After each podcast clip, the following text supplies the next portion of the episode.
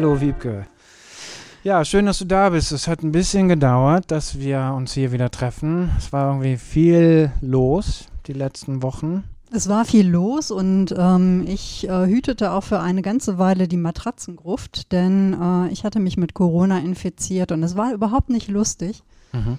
Und jetzt bin ich wirklich ganz froh, hier wieder mit dir zu stehen. Ja, ich auch, total, ja. total. Aber ihr habt euch vielleicht gewundert, es gab, wie gesagt, einfach Gründe, warum wir dann so lange jetzt nichts aufgenommen haben. Und das, obwohl wir doch wirklich mitten in dieser Trilogie sind über Glaube, Hoffnung, Liebe. Aber bevor wir jetzt hier weitermachen, ihr hört den Fedels-Podcast aus dem Kölner Norden, Agnes trifft, mit Peter Otten, Pastoralreferent in St. Agnes und Wiebke Ladwig.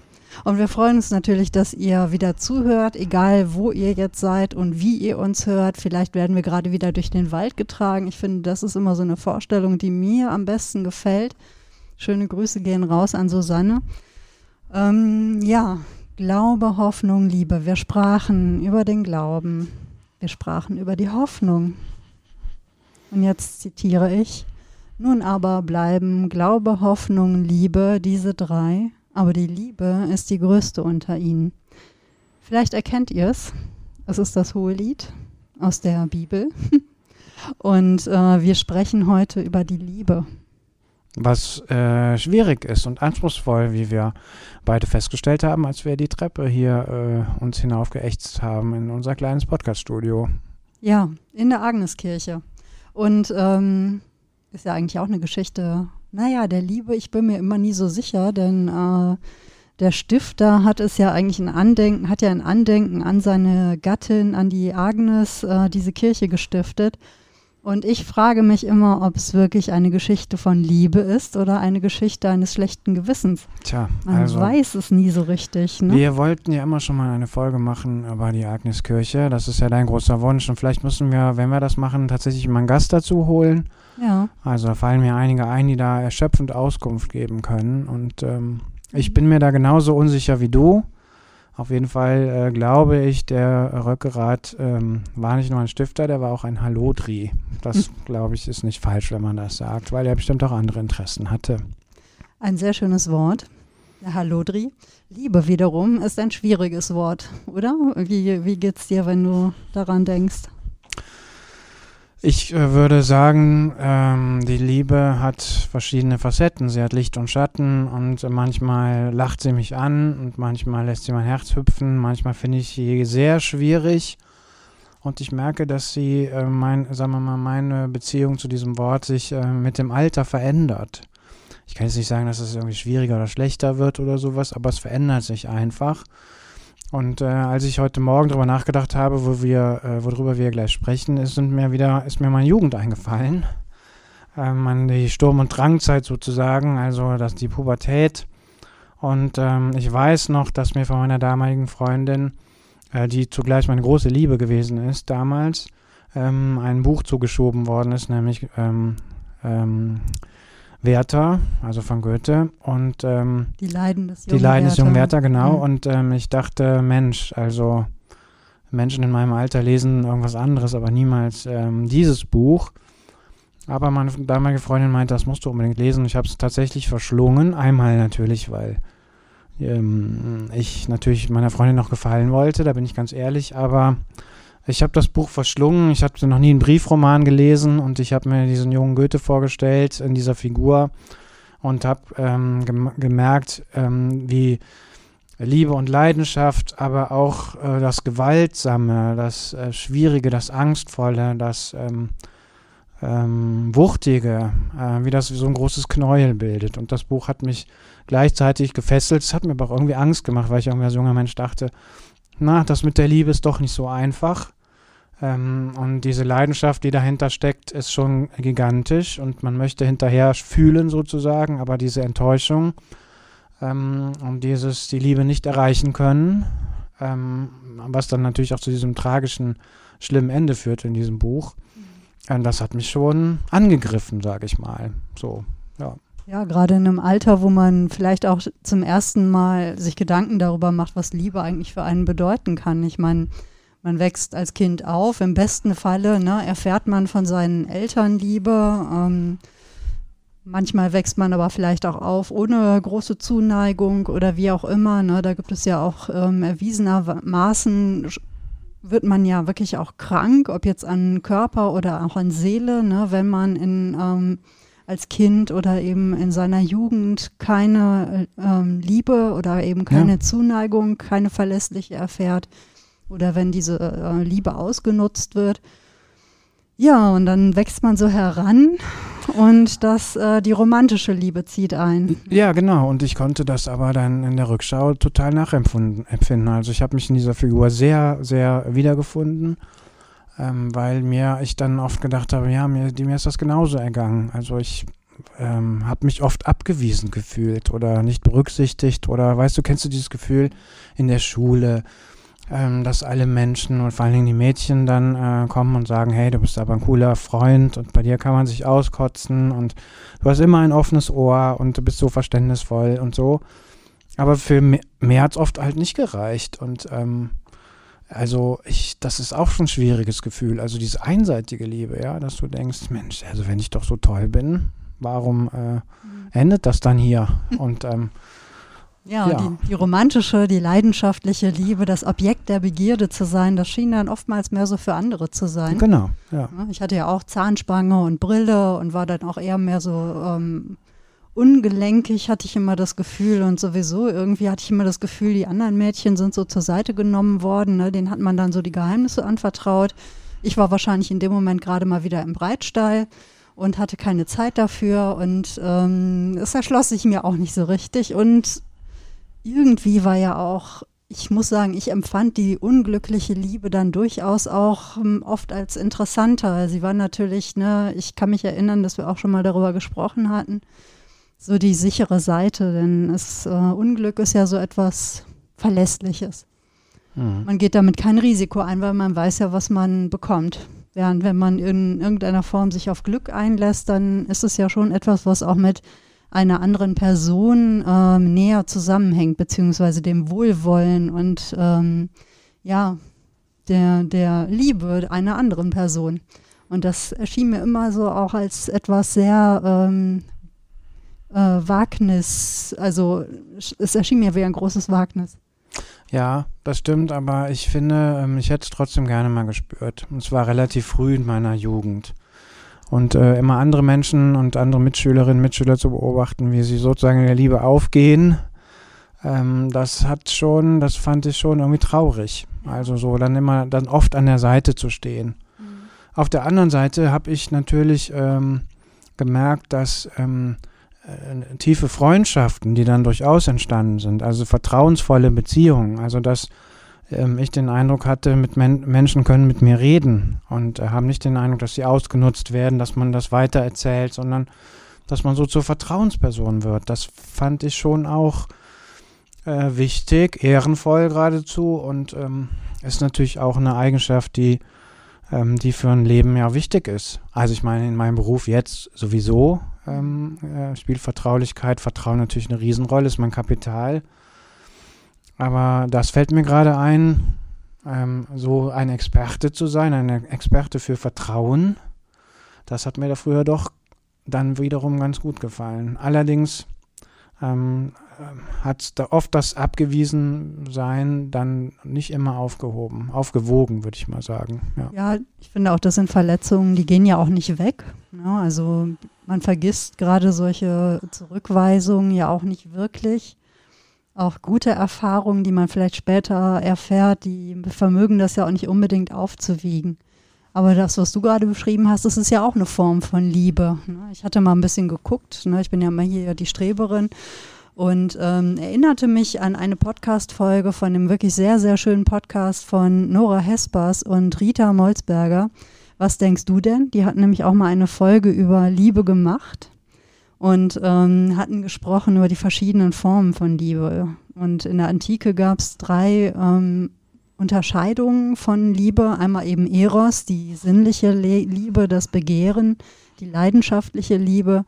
Dann Philia, die freundschaftliche Liebe und Agape, die selbstlose Liebe oder beziehungsweise Nächstenliebe. Mhm.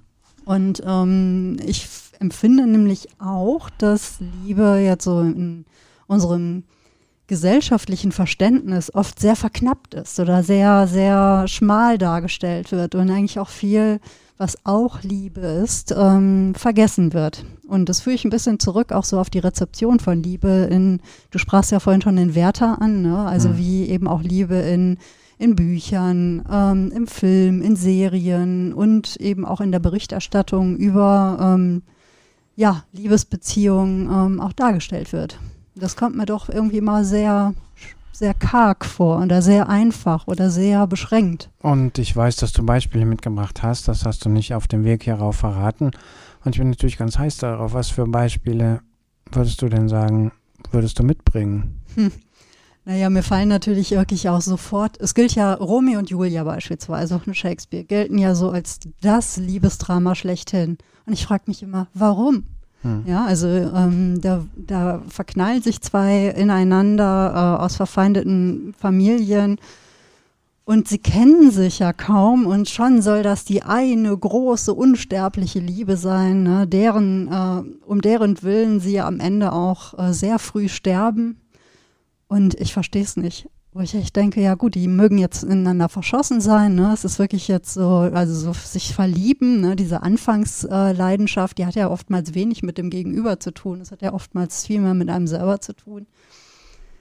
Verstehe ich nicht ganz. Ne? Es, es mag irgendwie in der Fiktion auch interessant sein, aber ähm, kapiere ich nicht. Ähm, es gibt einfach auch na, Romeo und Julia ist so der Ansatz, aber ich sehe gerade, dass äh, jetzt so unsere Zeit hier auch sehr von dem Hollywood-Bild von Liebe geprägt ist. Diese ganzen romantischen Hollywood-Komödien, ähm, sämtliche Liebesfilme, die es so gibt, die Serien. Also zum einen kommt kaum irgendwie ein Film aus ohne irgendwie eine sehr ähm, eine, einfache Liebesgeschichte. Ne? Zwei machen irgendwas zusammen, sind ein Mann und eine Frau, natürlich verlieben die sich ineinander nervt mich total, weil es so was Zwangsläufiges hat. Ich denke, die könnten sich ja auch einfach gut verstehen ne? und äh, in anderer Form irgendwie miteinander umgehen. Aber es gibt, wird immer wieder behauptet, aha, da ist ein Mann, da ist eine Frau, die sind ungefähr im gleichen Alter. Oder aber ähm, interessanterweise ist der Mann ja mal mindestens 15 Jahre älter als die Frau.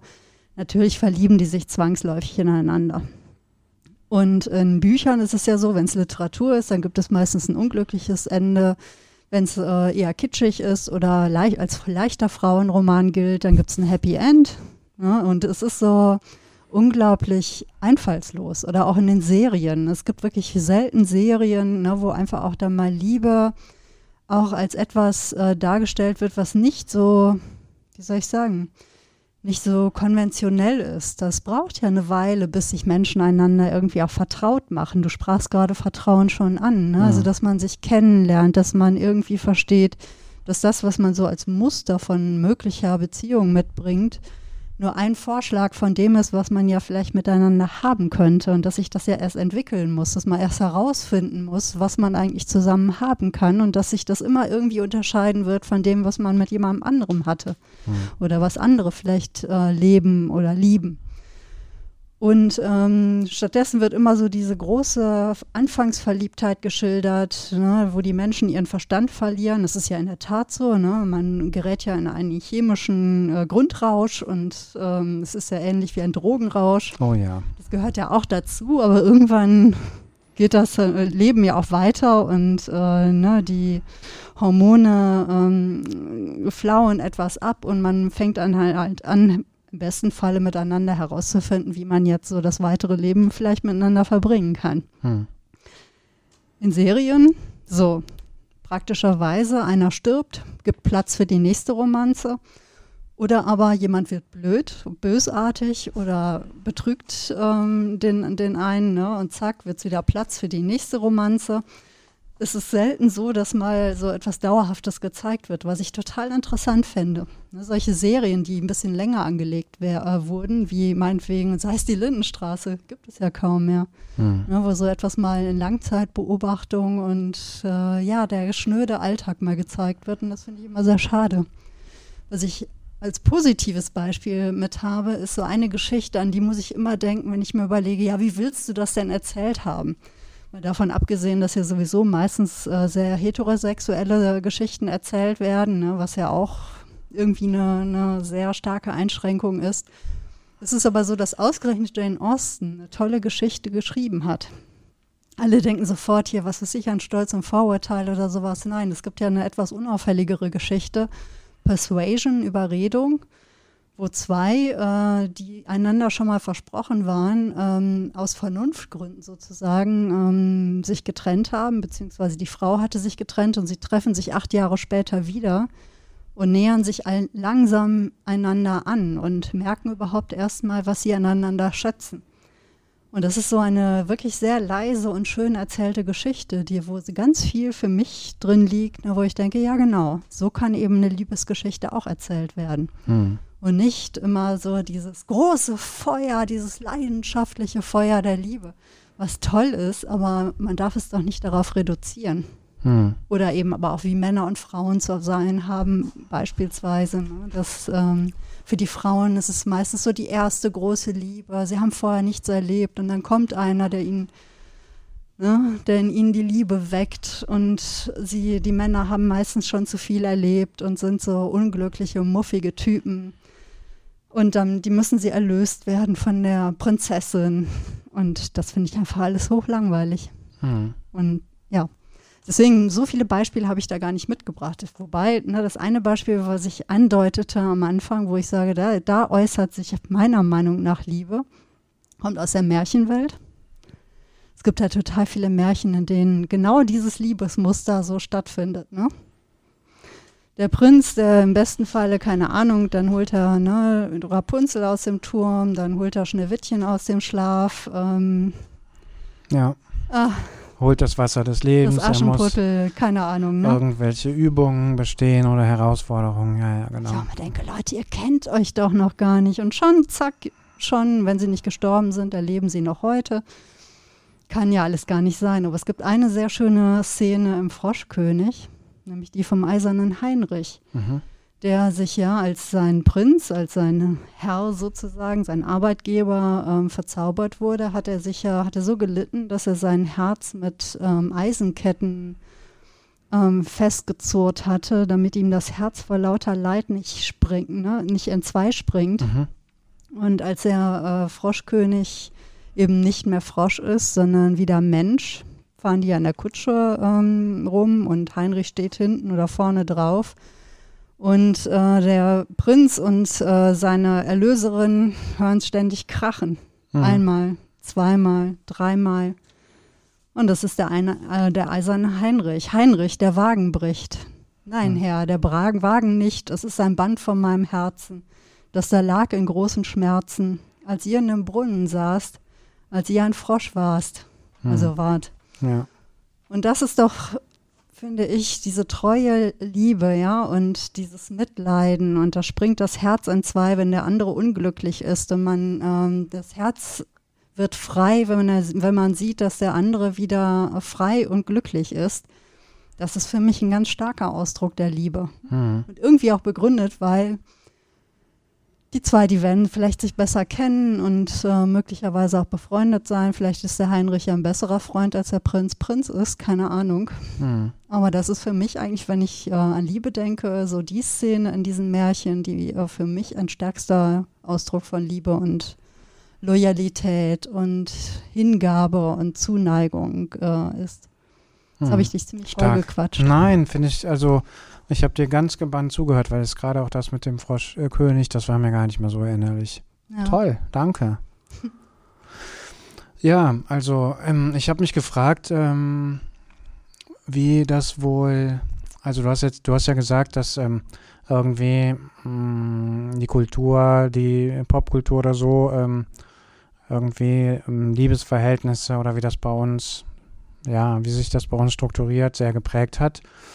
Und ich habe mich beim Nachdenken über äh, unsere Folge heute gefragt, wie war das wohl bei unseren Eltern? Ja. Also, ähm, weil mir eine Sache auffällt, dass ich, äh, wenn ich mit Freunden, die in meinem Alter sind oder älter, ähm, über unsere Eltern spreche, weil da kommt es ja jetzt häufiger vor, dass die Eltern versterben. ähm, und äh, Menschen, Freundinnen, Freunde von mir nochmal tiefer drüber nachdenken, was waren das eigentlich für Menschen, wann haben sie sich kennengelernt ähm, und vielleicht auch der übrig gebliebene Elternteil dann mal anfängt zu erzählen oder so.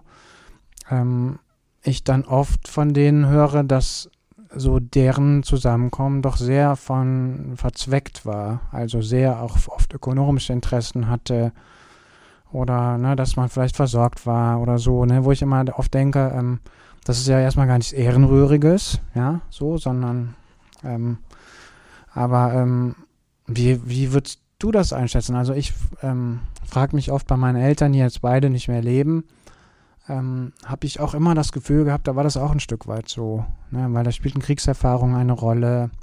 Meine Mutter, die ähm, einzige Tochter war, vier Brüder hatte, drei von denen waren im Krieg, außer jetzt der jüngste. Und ich glaube, meine Mutter hat halt viel Entbehrung erlebt. Und, ähm, und ich glaube, dass meine Eltern dann einfach irgendwann zusammengekommen sind nach dem Motto, es ist besser, wir bleiben zusammen, als dass jeder von uns alleine weitergeht. Mhm. Und ähm, ich habe da als Kind und als Jugendliche oft drüber nachgedacht, weil ich immer gedacht habe, ich spüre das. Ich spüre, dass da ist irgendwas anders bei denen, als äh, ich mir das für mich ersehne. So. Und ähm, ich, das, mich hat das lange irritiert, glaube ich. Weil das macht ja auch was mit dir selber, weil irgendwann fragst du dich, bin ich eigentlich ein Kind der Liebe? Bin ich ein Kind der Vernunft? Ja. Was geben meine Eltern an mich weiter, unbewusst, für Prägung und so? Und äh, als meine Eltern dann beide tot waren, habe ich da tiefer drüber nachgedacht, noch tiefer drüber nachgedacht und ich habe dann irgendwann einen Haken dran gemacht und würde sagen, ich habe da, da, also ich finde das in Ordnung oder ich habe da einfach meinen Frieden mitgemacht oder so. Mhm. Wie, wie hast du das erlebt? Hm, ja, ich denke auch, dass es eine größere Zwangsläufigkeit gab, ähm, also dass die Wahlmöglichkeiten nicht so groß waren wie die, die wir vielleicht haben oder hatten. Ähm, und dass auch die, die Vorstellung davon, wie man jetzt leben wird, auch ähm, sehr viel konventioneller war. Ne? Also wie unser eins, äh, ne? also wir, ich lebe ja beispielsweise völlig ungeniert in etwas, was früher Sünde war, nämlich in wilder Ehe und ähm, ne? der Mann hat zwei Kinder, auch nicht verheiratet und ähm, alles geht wunderbar, aber das wäre ja einfach zu der Zeit überhaupt nicht denkbar gewesen. Ne? Also so diese Freiheit in der Wahl und in dieser ne, diese Selbstverständlichkeit, eine Form, Lebensform zu suchen. Gut, das ist auch nicht wirklich jetzt selbstverständlich. Ne? Man muss sagen, das ist immer auch sehr ein Zeichen von Privileg. Es ist ja auch mal sehr abhängig von politischen, kulturellen, familiären, wirtschaftlichen Umfeld. Und ich glaube, das ist etwas, was bei unseren Eltern sicherlich sehr gegriffen hat. Mhm. Also meine Eltern waren ja beide, waren und sind ähm, Jahrgang 38. Kriegskinder. Und ich glaube, das hat einfach unheimlich geprägt. Ich habe irgendwann mal diese Bücher von Sabine Bode gelesen über die äh, Kriegskinder mhm. und Kriegsenkel, was ich halt sehr erleichternd empfand, weil ich das Muster erkannt habe. Und da beschreibt sie ja, ne, dass also gerade die ähm, Eltern, die als Kriegskinder ähm, Familien gegründet haben, oftmals so eine feste Burg sich errichtet haben. Also etwas, ne, eine eine Familie, an die jetzt keiner so dran durfte. Das mhm. war zumindest bei mir in meiner Familie ganz ausgeprägt. Mhm. Ich habe mhm. schon das Gefühl, dass ähm, mein Vater und meine Mutter auch schon sehr verliebt ineinander waren. Es hatte auch damals so die Wahl äh, meines Vaters kurzerhand, ähm, was seinen Wohnort und seinen Lebensmittelpunkt angeht, kurzfristig nochmal über den Haufen geschmissen, weil er war eigentlich auf dem Abflug und dann hat er meine Mutter im ich glaube, im Arbeitsamt oder so, ähm, wo sie gearbeitet hat, kennengelernt und zack, es war ganz klar, der geht nicht weg. Mhm. Ne? Aber es ist trotzdem so, dass ich das Gefühl habe, dass ähm, die Art und Weise, wie Liebe gelebt wurde und wie Liebe verstanden wurde, nochmal ganz anders war. Also auch so dieses tiefe Bedürfnis, ne, den anderen kennenzulernen, miteinander zu sprechen, einander zu erörtern und vielleicht auch, also ich empfinde es als großes Glück, wenn ich so merke, ähm, dem anderen geht es gut und hat vor allem auch eine ganz große ähm, Eigenständigkeit und mhm. auch die Möglichkeit, sich persönlich zu entwickeln. Ja. Ohne dass das immer nur äh, im in Auseinandersetzung oder im Verhältnis zu mir selbst geht, sondern dass ich weiß, ähm, ich, wir sind in, in Eigenständigkeit und in innerer Freiheit verbunden. miteinander verbunden. Ja. Ich, musste ich mal ganz, glaube, das ist was ganz anderes. Ich musste mal ganz kurz zurück ja. äh, auf, ähm, auf, meine Eltern spre äh, zu sprechen ja. kommen, weil mir fällt jetzt auf, wo du das sagst, ich habe meine Eltern nie das gefragt, was ich, wenn ich zum Beispiel zu Menschen komme, die äh, einen Menschen verloren haben und es geht um Beerdigung und Trauer, ähm, was ich immer frage, nämlich, wo haben sie sich eigentlich kennengelernt? Ah. Weil ich das sehr ähm, einfach wichtig finde, mhm. ne, wenn zwei Menschen sich begegnen und dann irgendwie zusammen leben. Und ich, mir fällt jetzt ein oder auf, wo du das, äh, den langen Anlauf nimmst, um dann über deine Eltern zu sprechen, dass ich das meine Eltern nicht gefragt habe. Und ich frage mich äh, manchmal oder gerade, habe ich das deswegen nicht gemacht habe, weil ich Angst vor der Antwort gehabt hätte. Verstehst ja, möglich ist das. Und ähm, genau, möglich ist das. Ähm, ich muss gerade daran denken, wie berührt du äh, warst und bist, ähm, als du dieses Video ja. ähm, bekommen hast, wo deine Eltern miteinander tanzen. Du hattest ja. es ja nachher noch ähm, veröffentlicht auf deinen Social-Media-Kanälen. Mhm. Und ähm, wo ich echt dachte, ja, das ist auch wirklich dann ein besonderer Moment. Und ich glaube, gerade wenn du das jetzt so schilderst, denke ich, noch mal besonderer, weil du siehst in dem Moment, wie sie einander zugetan waren. Ja, genau. Und ich, ähm, von daher glaube ich auch, alles ist gut, alles war gut, alles wird gut. Ne? Mm, aber ich merke, dass das für mich schon lange ein Thema war. Dass ja, ich irgendwie dachte, meine Eltern haben sich anders kennengelernt oder ich habe hab den Verdacht gehabt oder den Eindruck oder sowas, ich, ne, dass meine Eltern sich anders über den Weg gelaufen und verbunden haben, als ich es mir gewünscht hätte. Aber vielleicht war es auch gar nicht so. Mir kommt es nur deswegen in den Sinn, weil ich, ähm, ich hatte diese Woche eine äh, so ungewöhnliche, nein, keine ungewöhnliche Beerdigung, aber ich hatte nochmal eine recht schwierige Beerdigung, was die Umstände anging und eine sehr berührende Beerdigung. Und da gab es nämlich wieder diesen Moment, dass ich den Witwer gefragt habe, der, ähm, ich glaube, das darf ich einfach hier erzählen, der 55 Jahre mit seiner Frau zusammen war und es war in einer Art und Weise, dass er nie getrennt war von ihr. Jetzt könnte man sagen, boah, das ist aber belastend, aber ich glaube, das ähm, war für die beiden nicht anders vorstellbar. Also sie haben sich so mit 15, 16 kennengelernt und waren dann halt 55 Jahre nicht getrennt. Und jetzt zum ersten Mal getrennt und zwar für immer so. Und dann habe ich sie halt auch habe ich ihn auch gefragt, wo wo haben Sie äh, sich denn kennengelernt und wie? Und ähm, dann hat er halt erzählt, dass er im Kinderheim aufgewachsen ist und äh, als er älter wurde, durfte er, hatte er Ausgang und dann ist er mit Freunden in eine Gastwirtschaft gegangen und hat er sie getroffen. Und das hat mich echt berührt, weil ich, ähm, weil das hat ja nochmal eine andere Wuchtigkeit, ne? Mhm. Also so, dass du halt, wenn du im Kinderheim aufwächst und ähm, und dann deiner Frau über den Weg oder einem Mädchen über den Weg läufst, dass du jemandem über den Weg läufst, wo du denkst, wir bleiben zusammen, das ist irgendwie eine Tür in ein neues Land. Hm. Und äh, dass das irgendwie 55 Jahre gehalten hat, das hat, also das hat mich schon, also sowas berührt mich sehr. Mhm. Weil, warum berührt mich das? Weil ich persönlich finde, zur Liebe, egal von welchem Blickwinkel aus du äh, sie betrachtest, ähm, es gehört für mich die Treue dazu. Und ich meine nicht Treue in einem äh, vielleicht altmodischen Sinn, dass man sagt, ne, man muss immer zusammenbleiben, was auch passiert. Aber dass du das Gefühl hast, ähm, du wirst gehalten. Ja. Und zwar auch dann, wenn du nicht damit rechnest. Also so eine Form von Treue ähm, finde ich mega wichtig und ich äh, persönlich kann, erlebe das als großes Privileg, selber so zu leben, also zumindest den Eindruck zu haben, dass das so ist, ne? Weil das, weil das so, ähm, weil das so eine Sicherheit gibt, weil das so eine Ruhe gibt, weil das so, mhm. weil das so viel Druck rausnimmt und weil es einfach schön ist. Um, na, noch eine kurze Schleife zu dem, was du über deine Eltern gesagt hast, wo du das Gefühl hast, ja, aber das war ja irgendwie auch gut. Und da dachte ich noch so, ja, es war so gut es ging. Also ich glaube, das ist so etwas, was man sich ja, da, selbst ja. wenn du denkst, es hätte vielleicht anders oder besser sein, du hättest dir mehr gewünscht, möglicherweise. Ich hätte ihnen mehr gewünscht, glaube ich. Aber ja. es war so gut, wie es ging. Ja, wahrscheinlich. Und ähm, ich denke, das ist auch so etwas, was ganz viel über Liebe eigentlich ähm, ausdrückt für mich, dieses ähm, sich umeinander bemühen oder dieses zueinander stehen. Ja. Ich finde auch Loyalität Treue, Loyalität, das ist auch so etwas, was für mich auch ganz wesentlicher Bestandteil von Liebe ist. Also ähm, ich muss aber auch immer an einen äh, Satz denken, der für mich eigentlich ähm, ganz entscheidend war, warum ich beispielsweise auch zwischendurch mal mehrere Jahre, also etliche Jahre ähm, allein gelebt habe, weil ich nicht um jeden Preis mit jemandem zusammen sein wollte. Also nicht Liebe um jeden Preis. Mhm. Ja, mich so ein bisschen diesem Paarzwang und diesem Beziehungsfetisch, dem, dem ja gerade Deutschland auch unterliegt, zu entziehen.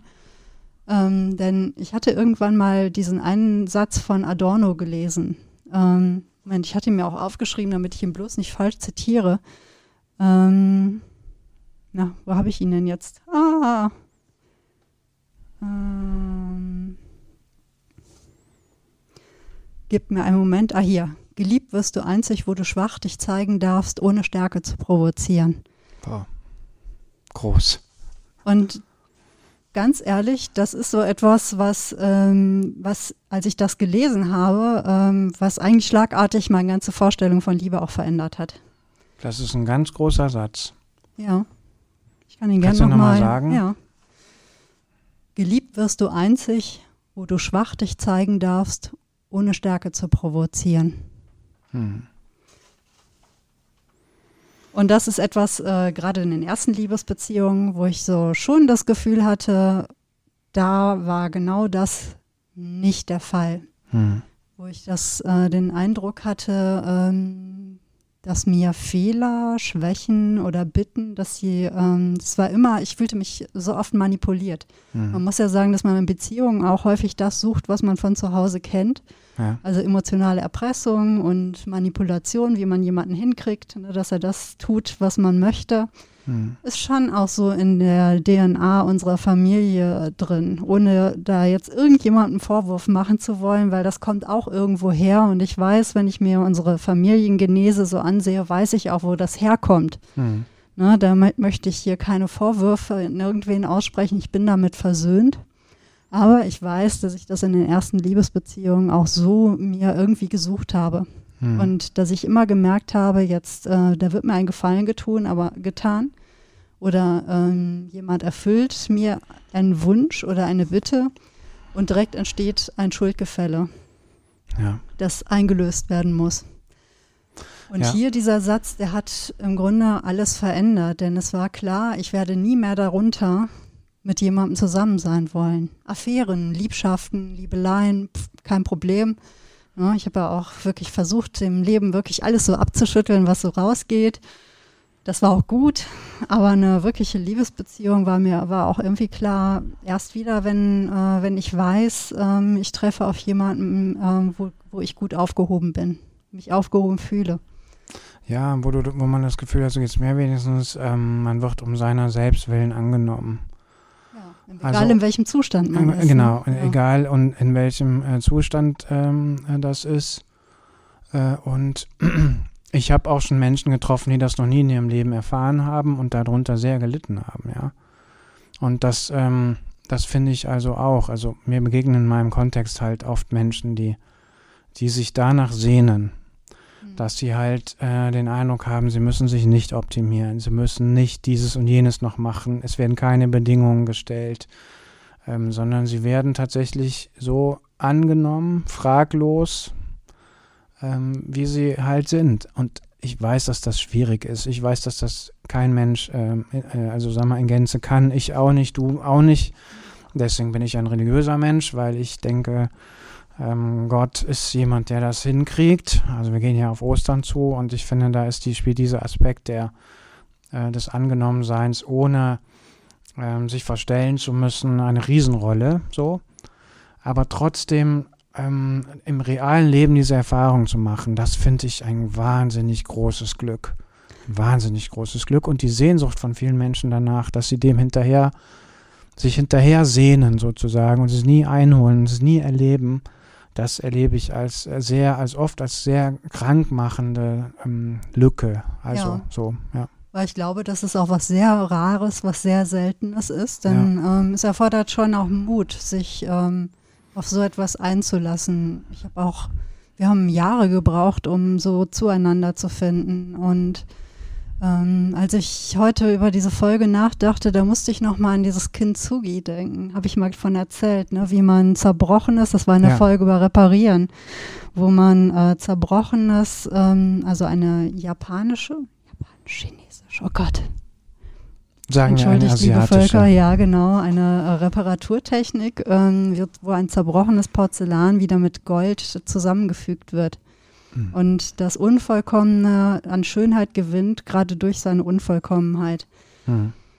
Und ich dachte, als ich mich darauf vorbereitete, und äh, da merke ich einfach, eigentlich hasse ich so alle möglichen Zeichen von romantischer Liebe und wie auch immer diese klassischen Symbole, können wir gleich mal noch drauf kommen, ne, woran so Liebe festgemacht wird. Mhm. Ich dachte, das ist doch eigentlich Liebe. Diese, ja. Dieses Gold zwischen ähm, ne, was, was eigentlich so zusammenhält, was so das Zerbrochene, Verlorene, Verwirrte, was so der Einzelne darstellt, in irgendeiner Form vielleicht miteinander wieder zusammenfügt. Und dieses Zusammen ähm, ist etwas, die Brüche sind sichtbar und bleiben auch sichtbar und werden vielleicht auch nicht vollends geschlossen. Und du hast so oft auch so von einer Vervollkommnung oder ne, ja. die äh, so, dass sich etwas vollendet gesprochen. Ja.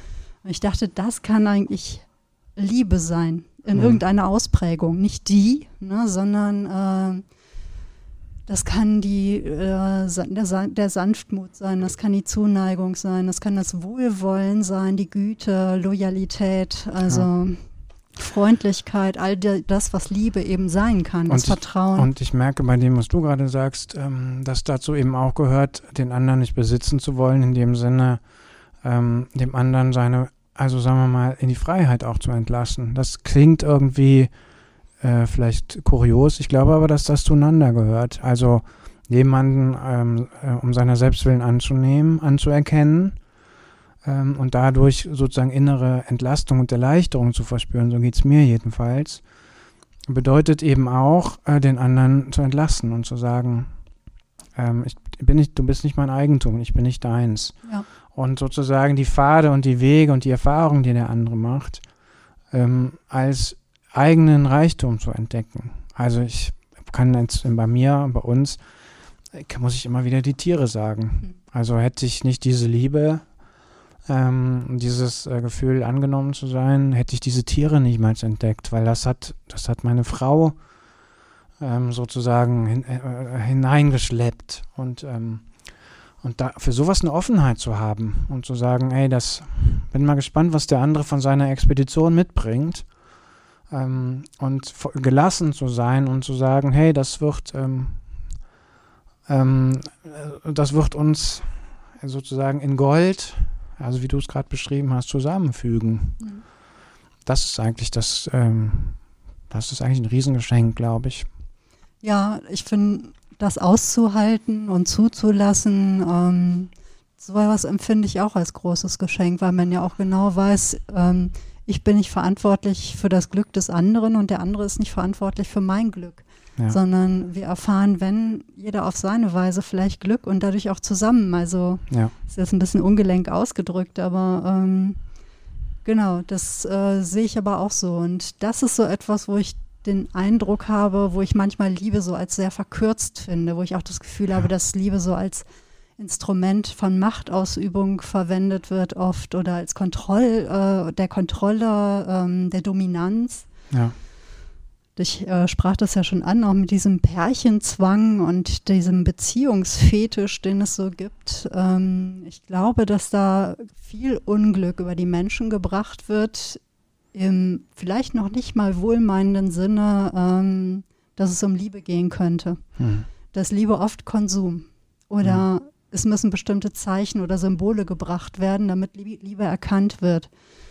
Ähm, verliebt, verlobt, verheiratet. Ne? Also so diese ganze äh, Wertschöpfungskette, an die natürlich auch, wo der Kapitalismus sich natürlich auch wieder zeigt, ne? wo wahnsinnig viel Wertschöpfung drin ist, aber nicht Wert an, als Wert an sich, sondern ja. wo es einfach um um Kohle, um Zaster, um Mäuse geht.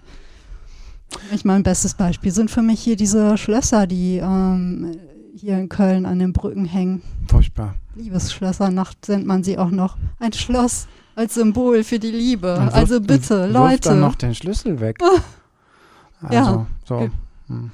Ja. Ich, äh, es, es, erschließt sich mir nicht und auch ähm, ich, ich stehe auch solchen Symbolen so um, kritisch gegenüber, wo ich denke, naja, welches Vertrauen habt ihr denn in eure Liebe, dass ihr glaubt, dass es das braucht, damit ihr glücklich miteinander seid? Hm. Gut, man will vielleicht ein Zeichen setzen, aber dann ein Schloss?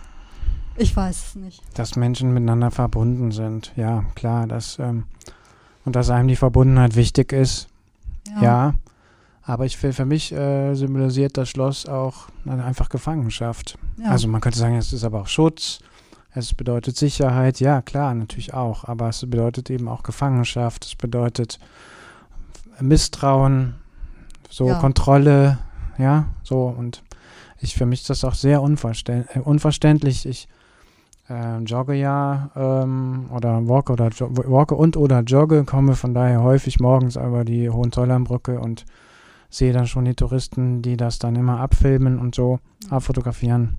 Für mich erschließt sich das kein bisschen und ich ärgere mich immer, wenn ich in der Zeitung lesen muss, nein, nein, die Hohenzollernbrücke hält das aus. Ich wünsche mir irgendwann will ich lesen, nein, die Dinger müssen runter, weil die Brücke vielleicht doch zusammenkracht. Und wenn ich mir jetzt alle Kölnerinnen und Kölner zum Feind mache, mich, äh, ich finde das ganz grauenhaft. Aber ich glaube, das ist, damit müssen wir leben.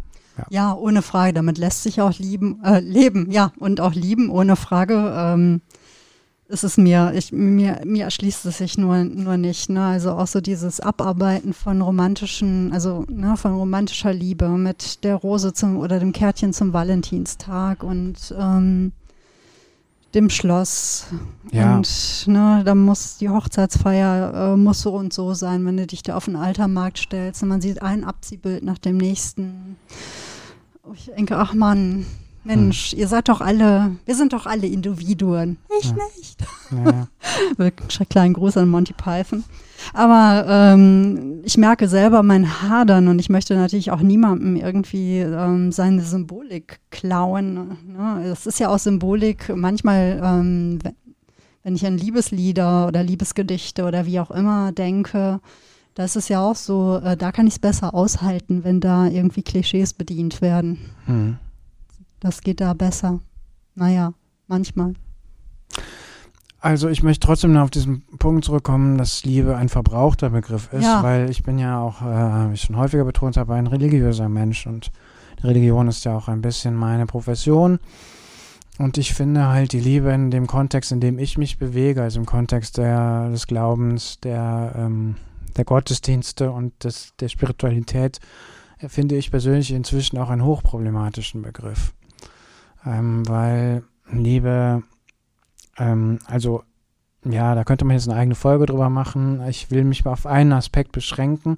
Heute, wo wir die Folge aufnehmen, ist Gründonnerstag. Heute im Gottesdienst kommt das Evangelium mit der Fußwaschung. Das ist ja schon auch im allgemeinen Kulturkontext, glaube ich, äh, aufgegangen. Viele werden das kennen, dass halt Jesus, ähm, also die Geschichte davon erzählt, dass Jesus, bevor es in den Garten geht, vor der Verhaftung und vor der Kreuzigung halt mit seinen Jüngern Abend, das letzte Abendmahl feiert und dann halt äh, sich gegenseitig und Jesus den ähm, Jüngern die Füße wäscht und dann sagt, mach das doch genauso. Und ich habe mich ärgert das so, dass da so ein moralischer Druck entsteht, ne? dass halt eine Institution das dann sozusagen vollführt, äh, nachvollzieht. Früher war es ja so, dass die Kleriker dann äh, hochgestiefelt sind und haben sich dann gegenseitig die Füße gewaschen, dann das Volk ermahnt, jetzt macht das bitte auch. Und wir wissen ja genau, dass da Anspruch und Wirklichkeit auseinanderklafft und dass damit viel moralischer Druck ausgeübt worden ist, ne? dass man sagt, du bist nur dann ein guter Christ, eine gute Christin, wenn du, ja. Und ähm, das finde ich ähm, im Kontext von Liebe sehr, sehr, sehr problematisch, weil das eine, weil da kommt schnell der Opferschlag rein. Ne? Du musst dich selbst aufgeben. Ähm, ja, ähm, Nächstenliebe nicht als innere Haltung der Freiheit, sondern sozusagen als, weiß ich nicht, als Vokabelheft, was ganz schnell vorgeschrieben werden muss oder so. Und ähm, ich kann sehr gut mit etwas leben, worauf mich mein Philosoph gebracht hat, der sagte, man, die Begriffe Glaube, Hoffnung, Liebe sind äh, wichtig und er ähm, sagte auch, dass die Welt vermutlich, weil wir in einer Zeitenwende sind, nicht genug ähm, davon bekommen kann. Aber er hat es dann säkular übersetzt und hat gesagt, ich habe es in irgendeiner Folge schon mal gesagt, glaube ich, wir brauchen Vertrauen, Zuversicht, äh, Vertrauen, Zuversicht und Wertschätzung. Und ich finde das sehr entlastend. Also ich merke, dass ich in meinem eigenen Kontext lieber häufiger auch von Wertschätzung spreche, weil, weil ich, wenn ich Wertschätzung sage, kann ich einen Schritt zurückgehen. Ich rück den anderen nicht auf die Pelle. Es, ähm, ja, es spielt sich mehr auf einer, diese Kommunikation auf einer rationaleren Ebene ähm, äh, ab. Und ähm, ich finde das total entlastend für eine, für eine Kommunikation. Und ich merke eh, dass ich im religiösen Sprechen auch auf der Suche bin, Dinge anders auszudrücken, anders zu, ähm, anders zu erzählen, als es vielleicht früher war. Also, weil ich oft finde, wir brauchen neue Wörter, wir brauchen neue Sätze, wir brauchen neue Bilder, wir müssen es irgendwie nochmal anders sagen. Und so, dass es eine Erzählung wird, so, dass es leicht ist, ohne, ohne Druck und ohne, weiß ich nicht, Menschen zu vereinnahmen und so. Und äh, ja, und das war mir wichtig heute zu sagen, dass ich finde, Liebe ist ein schwieriger Begriff in diesem, auch im religiösen Kontext. Ja, unbedingt. Ähm, ich, du hattest, genau, du hattest das schon mal erwähnt, dass du auch andere Wörter suchst und benutzt. Und ich finde, das kann man gar nicht oft genug sagen, denn es ist einfach so. Ich meine, im politischen Kontext nennt man das ja Framing, dass ähm, bestimmte Begriffe mit einer sehr engen ähm, ne, Zuschreibung äh, versehen werden, geprägt werden. Und das denke ich ist bei der Liebe genauso, ne, ob jetzt im religiösen Kontext oder eben aber jetzt auch hier im gesellschaftlichen Kontext oder aber eben auch im fiktionalen Bereich, ne, wie ich es vorhin äh, sagte. Und das ist schon auch schmerzhaft, denn eigentlich sind es ja ne, Liebe, genau wie jetzt auch Freiheit, was ja auch eben auch sehr geschunden wird gerade, ne, oder auch der allein der Spaziergang, ne, der anders belegt wird. Und die Liebe ist ja schon auch sehr betroffen, eben als Instrument der Machtausübung, ja. als Instrument der Kontrolle und eben auch der Dominanz. Ja. Und es wird einem regelrecht die Luft zum Atmen genommen und einen Begriff auch wieder lebendig zu machen, ihm also wieder Leben einzuhauchen, indem man auch ähm, darum Begriffe ähm, ähm, ansiedelt, ne, die einfach besser nachvollziehen lassen und auch nachfühlen lassen, was Liebe ist sein kann, was sie zu sein, sein, zu sein vermag für ja. einen selber. Ja, weißt das du, und, ist, und, ähm, ich, und, ich, finde auch, es kommt noch ein Aspekt dazu. Also das eine ist dieses Übergriffige, es ist dieses Unehrliche. Es ist äh, die Erfahrung, dass sozusagen jetzt äh, in unserem, in meinem Kontext ähm, die Institution Kirche, die im Anspruch einfach nicht gerecht wird, ja. vielleicht doch nicht gerecht werden will, keine Ahnung. Aber es kommt ein anderer Aspekt dazu, ähm, dass ich auch oft Menschen begegnet, die machen diese Erfahrung gar nicht. Verstehst du? Also wenn du da die im religiösen Kontext äh, beschallst mit äh, Gott ist die Liebe, ja, zum Beispiel, und die spüren das aber gar nicht. Also die, die äh, spüren da ins Nichts hinein. Oder die haben keinen Menschen, so wie du und ich, der sie unterhakt und sagt, wie war denn dein Tag? Und kommst du morgen mit zum Pferd oder ja? Oder der nach Hause kommt, äh, man hat sie irgendwie den ganzen Tag nicht gesehen, man kann trotzdem was miteinander anfangen. Also weißt du, diese Erfahrungen, die die gar nicht machen. Also die ständig die Erfahrung machen, eigentlich interessiert sich ja keiner für mich so richtig. Und wenn die dann ständig mit Liebe zugeschwallt werden, ja, nach dem Motto, das ist das schönste Ideal, das ist das höchste der Gefühle, es ist irgendwie ähm, alles äh, wonach ein Mensch streben kann. Und du denkst die ganze Zeit, wovon redet der? Der macht mich ja ganz mürbe, der macht mich ja ganz traurig. Ich finde, das ähm, ähm, erfordert auch eine totale Vorsicht. Ja, und da ist, da wirkt plötzlich der Begriff der Liebe auch sehr ausschließend. Ja, voll, voll, voll, ja. So, genau so. Also ich bin ja ganz müde, ne? So diese äh, Floskeln, ne, wie ich liebe dich, in fast jeder, das ist echt total seltsam, vor allem in amerikanischen Filmen und äh, Serien, wo die Leute ständig sich gegenseitig sagen, ich liebe dich. Mhm. Und man spürt es nirgends mhm. oder ganz selten mal. Ja. Das heißt, es ist wirklich eine nicht lebendige Floskel. Mhm. Und genauso ist es eben, wenn ne, dann, dann gesagt wird, ihr Gott ist die Liebe.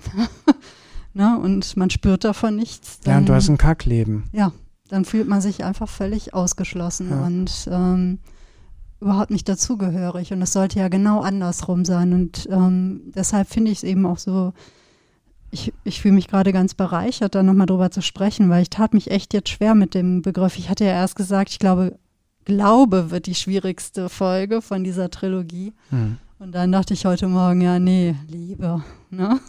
Gleich so, ja. Hm. Das Augenrollen hat man vielleicht so äh, jetzt auch das Mikro gehört. Gar nicht, nein. Weil das eben so, ich nenne es immer verkunstdruckt. Ne? Also es wurde so oft vervielfältigt, ja. ähm, dass es einfach gar nicht mehr zu erkennen und nicht mehr ähm, zu, zu spüren ist. Hm. Ja. Und vielleicht sollten wir, vielleicht lohnt es sich einfach, ne, sich genau darüber auszutauschen und sich nochmal zu überlegen, ähm, wie macht sich denn Liebe bemerkbar?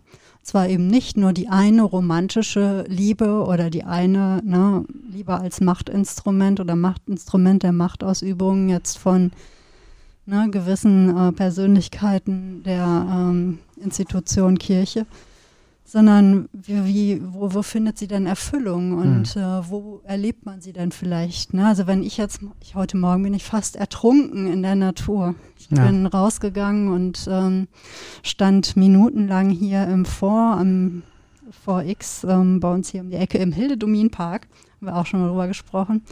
Und die Vögel wirklich zwitscherten sich begeistert die Seele aus dem Leib, ja, voller mhm. Freude an, äh, an dem Leben und an der Fortpflanzung.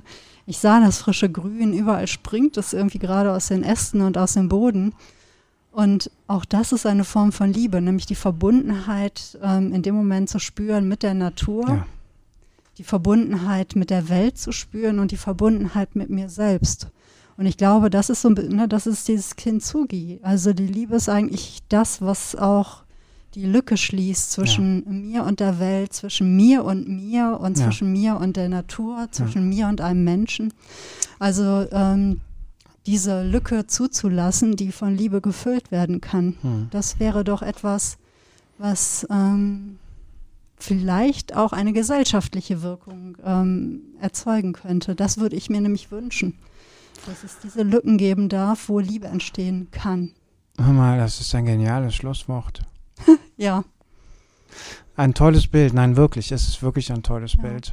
Also, genau, die Liebe schließt die Lücke zwischen mir und einem anderen Menschen, zwischen mir und der Welt.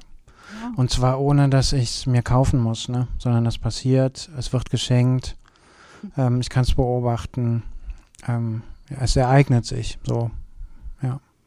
Und eigentlich wollte ich ja jetzt zum Schluss noch ähm, ein Zitat aus dem Hohelied der Liebe bringen, weil ja. da steht wirklich etwas, ähm, ich kann mich gerade nicht entscheiden, weil ich habe auch noch ein schönes äh, äh, Liebesgedicht mitgebracht, aber das werde ich nächstes Mal an den Anfang setzen. Dann haben wir eine schöne Verbindung zu der Folge heute.